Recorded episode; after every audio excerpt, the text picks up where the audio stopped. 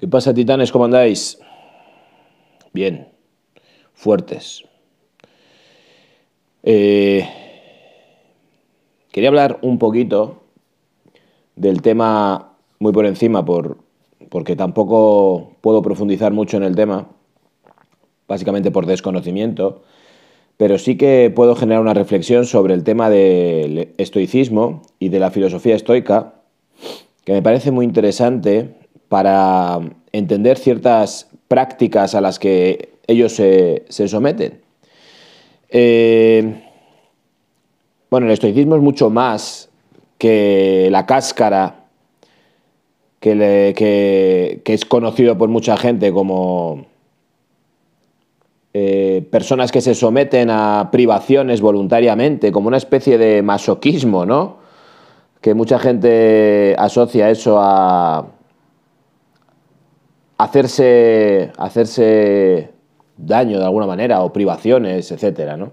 Eso es una parte, insisto, de la cáscara del estoicismo, que va mucho más allá, ¿no? Hay una filosofía de, de fondo, por supuesto, y de interpretación de la realidad del mundo y, cómo no, pues un modo de, de vivir en, en el mundo.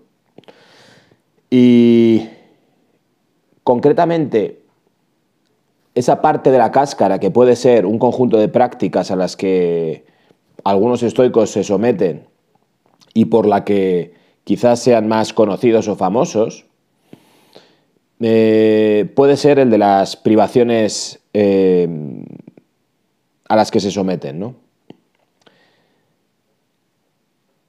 Privaciones de todo tipo, ¿eh?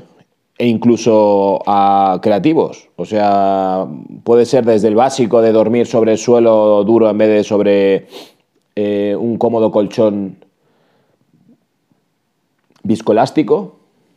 Puede pasar por dormir sin almohada, puede pasar por duchas de agua fría, puede pasar por ayunos voluntarios, puede pasar por eh, caminar bajo la lluvia, puede pasar por dormir con la ventana abierta, puede pasar por, eh, no sé, caminar descalzo por un bosque, puede pasar por un montón de eh, prácticas a las que tú te sometes voluntariamente.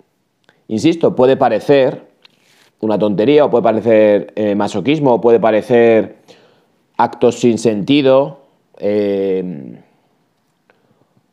o quizás florituras, ¿no? Para decir que uno es o pertenece a algo, en este caso al movimiento estoico, que está como de moda, ¿no?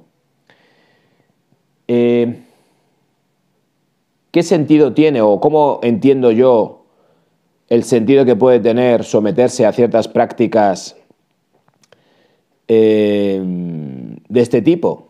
Ya independientemente de entrar dentro de lo que es la filosofía estoica, cuando yo practicaba artes marciales bajo determinados maestros, había un conjunto de prácticas mm, que tenían cierto enfoque a trascender y tenían un cierto enfoque espiritual, se puede usar ese término quizás, con la famosa premisa de rompe el cuerpo para que salga el espíritu, y luego a lo largo de la historia vemos prácticas de infligirse a uno mismo dolor directamente o privaciones autoimpuestas. Y claro, aquí entramos en un terreno un poco complejo de analizar, ¿no? Porque es verdad que hay personas con ciertas creencias religiosas que pueden decidir someterse a restricciones físicas como una muestra de amor por Dios o como una manera de ganar méritos, depende de la religión que practiques, ¿no? En algunas religiones es como una forma de ganar méritos, religiones orientales y demás, en otras puede ser como una muestra de, de que has entendido algo destruyendo el cuerpo que viene a ser estar vinculado con el, con el pecado, como una muestra de, eh, superación de lo físico o como una muestra directa de, amor que algunos pueden entender a través de autoinfligirte daño, una muestra de amor hacia Dios, pero bueno, sin entrar en eso, que eso ya son decisiones o pensamientos de cada uno, más libres o menos libres, yo no sé hasta qué punto puede ser lícito o no autoinfligirse daño físico con la premisa de que es mi cuerpo y hago con ello lo que quiero, ¿no? No lo sé, no voy a entrar en ello. Y no estoy justificando en absoluto nada de eso, sino simplemente intentando, como siempre, entender qué puede llevar, por ejemplo, a una asceta a realizar ciertas prácticas, con qué fines, etcétera, ¿no? Yo siempre recuerdo siempre y me marcó muchísimo eh, dos personas que yo vi una vez, no sé si en dos documentales o en el mismo documental hace años, y se me quedaron grabados, de los indios, indios de la India, no indios de los vaqueros. Eh, dentro de sus prácticas para trascender, y para liberarse de la rueda de reencarnaciones y demás, pues dos eh, guerreros espirituales hindúes que habían decidido realizar prácticas extremas. ¿no? Uno de ellos, su práctica fue, y recuerdo la imagen perfectamente, y este documental lo puedo haber visto hace veintipico años, eh, levantar una mano, un brazo, perdón, y no bajarlo.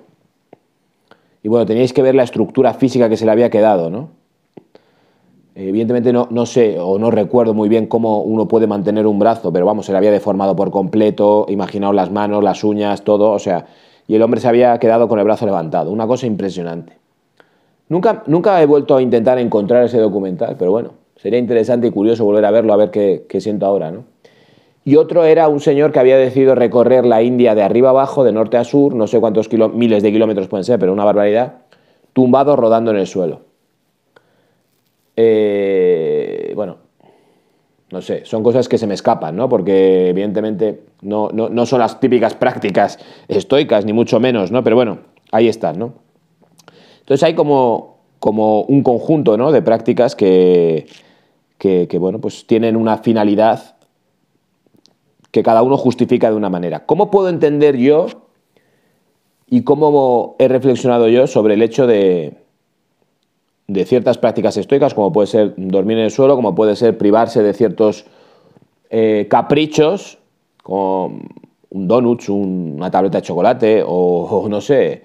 Eh, yo recuerdo cuando era pequeño, tenía una profesora, en iba a un colegio público, pero tenía una profesora muy creyente, y ella siempre lo decía, dice, bueno, y este fin de semana cuando salgáis, eh, privaos de un helado, haced como yo, y ofrecérselo a, Dios. No sé, al final cada uno con su paranoia, ¿no? Y todo el mundo, todo lícito, todo lícito mientras no hagas daño a nadie, todo lícito, tú decides lo que quieres hacer, ¿no? Y si a ti eso te genera un bienestar o y tú crees que Dios lo va a aceptar y va a decir, ostras, mira, no lo sé, yo desde que soy padre todo lo entiendo de otra manera, ¿no? Pero bueno, yo no voy a entrar a valorar ese acto, simplemente estoy poniendo ciertos ejemplos, ¿no?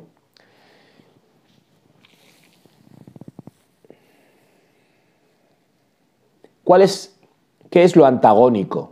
Lo antagónico a todo este tipo de prácticas. Pues el hedonismo puro, ¿no? El dejarte llevar por los placeres mundanos sin ningún tipo de limitación. Claro, colocándonos en el, hedonismo puro, en, la, en el dejarse llevar en el placer sensible y tal, ¿qué nos encontramos? Pues nos encontramos gente cuya fuerza de voluntad eh, se extingue. El dragón que llevan dentro toma las riendas.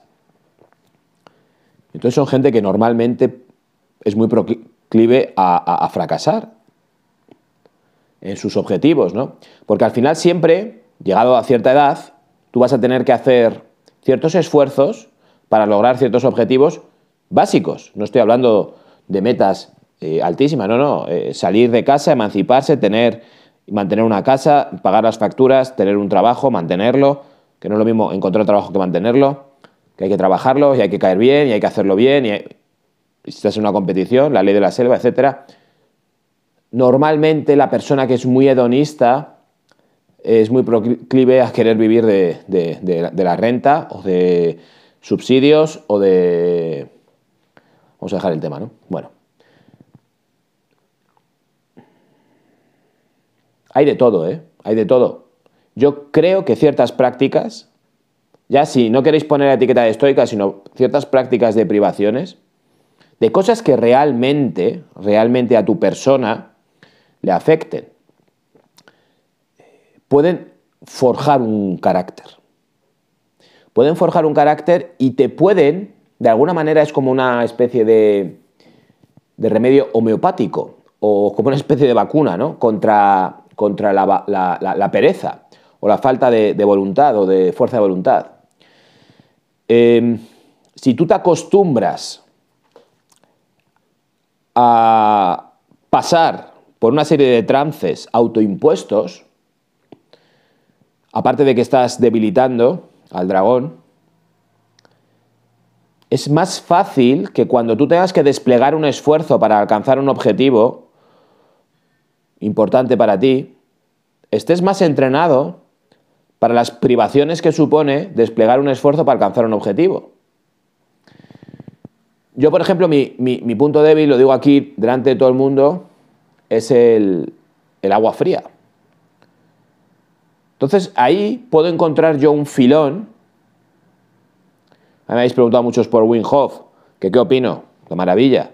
Eh, yo, mi, profesor de karate, eh, un curso al año, siempre, era en Candelario y había todos los días, la ducha era cascada que caía directamente agua de la nieve. Entonces, bueno, yo lo he sufrido hace años, antes de que Wim Hof se, hiciera famoso. Pero es una práctica que yo he odiado y, y mi ser repelido siempre, ¿no?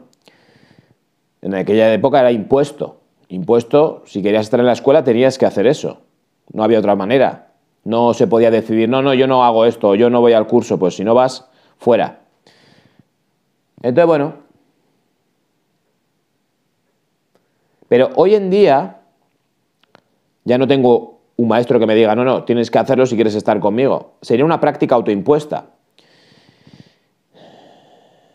Evidentemente, la dieta, privarte de ciertos alimentos, puede tener un objetivo directamente eh, de ganancia mm, o, de, o de transformación física, ¿no? Pero en ocasiones también puede ser, para muchos, una cuestión de algo autoimpuesto. Dormir en el suelo, el otro día estaba viendo un vídeo de no sé quién era. Mi día de estos videoblogs que hacen, ¿no? Y tenía la cama al lado y el tío se levantaba del suelo. Yo no sé si era el primer día que dormía en el suelo o por hacer el vídeo o se había levantado y se había tumbado en el suelo. Entonces, bueno, para alguien puede ser tremendamente duro dormir sobre el suelo. No es mi caso. Entonces, seleccionar una serie de, de premisas, perdón, de, de prácticas para personas débiles, yo me considero una persona débil y hay gente que a lo mejor no le hace falta en absoluto, ¿eh? que domina el dragón perfectamente y que es capaz de alcanzar sus objetivos y que puede vivir una vida llena de placeres y en el momento en el que se tiene que poner, se tiene que poner. Yo conozco varias personas de este tipo. Yo tengo un amigo eh, que lo recuerdo perfectamente, que era eh, un tío que cuando salía, que salía todos los fines de semana, se pillaba pedos todos los fines de semana y el tío mm, comía, bebía, mm, vamos, o sea, lo último que, que podía pensarse mm, que se le pasaba por la cabeza era privarse de algún placer. Y luego el tío a nivel académico y ahora mismo está colocado en un sitio top.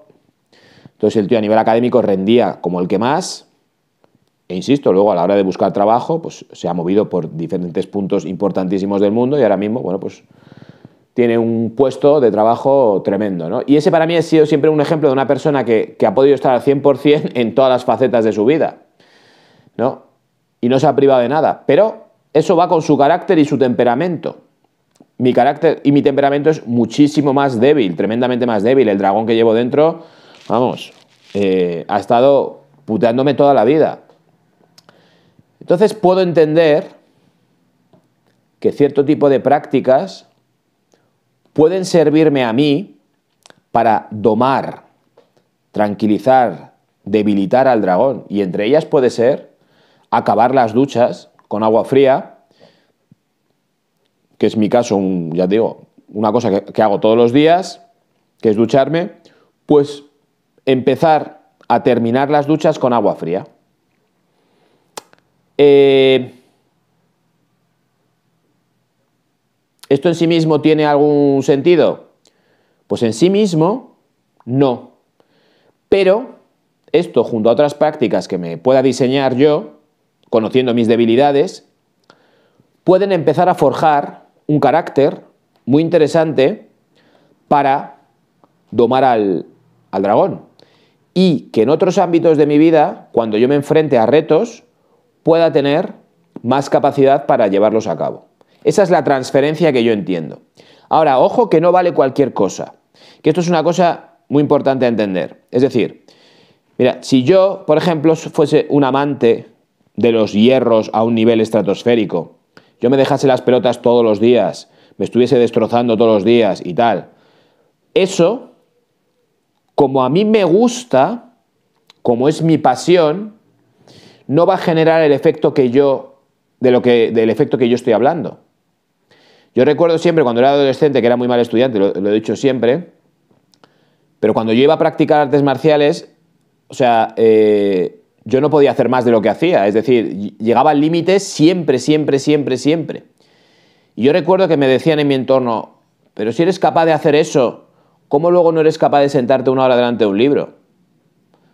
Y yo en ese momento no lo entendía tampoco. Decía, no, bueno, no lo sé. Es que no tiene nada que ver dejarte los huevos en algo que te gusta hacerlo en algo que no te gusta.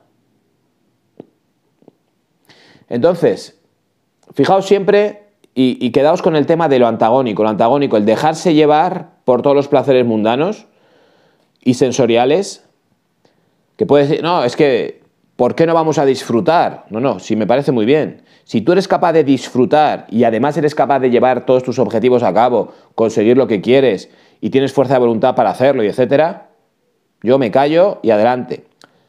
Esto, de lo que estoy hablando, puede ser beneficioso para las personas que dicen, oye, yo no tengo fuerza de voluntad, todo lo que empiezo lo dejo.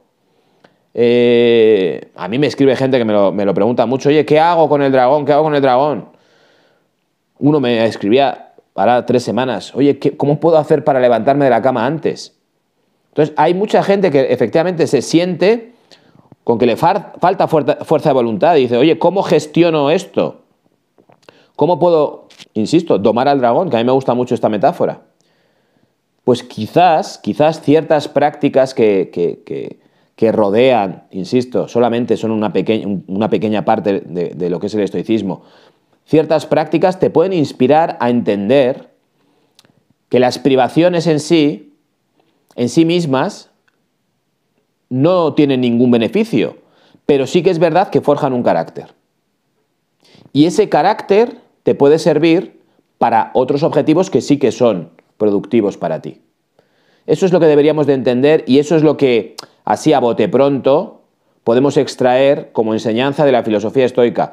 Insisto, lo he dicho como 14 veces en este vídeo, que el estoicismo no es en absoluto quedarse con cuatro prácticas eh, eh, de estas eh, que incluso como que te mola hacerlas y además las tienes que publicitar. El estoicismo no tiene que ver con eso. si tú duermes en el suelo, no lo enseñes. Bueno, esto ya entramos en otra, en otra historia, ¿no? Entonces, ahora mismo como todo al final pasa por la imagen de, enseñar lo que haces, pues también le está pasando un poquito al, al, rollo de las privaciones del estoicismo, ¿no?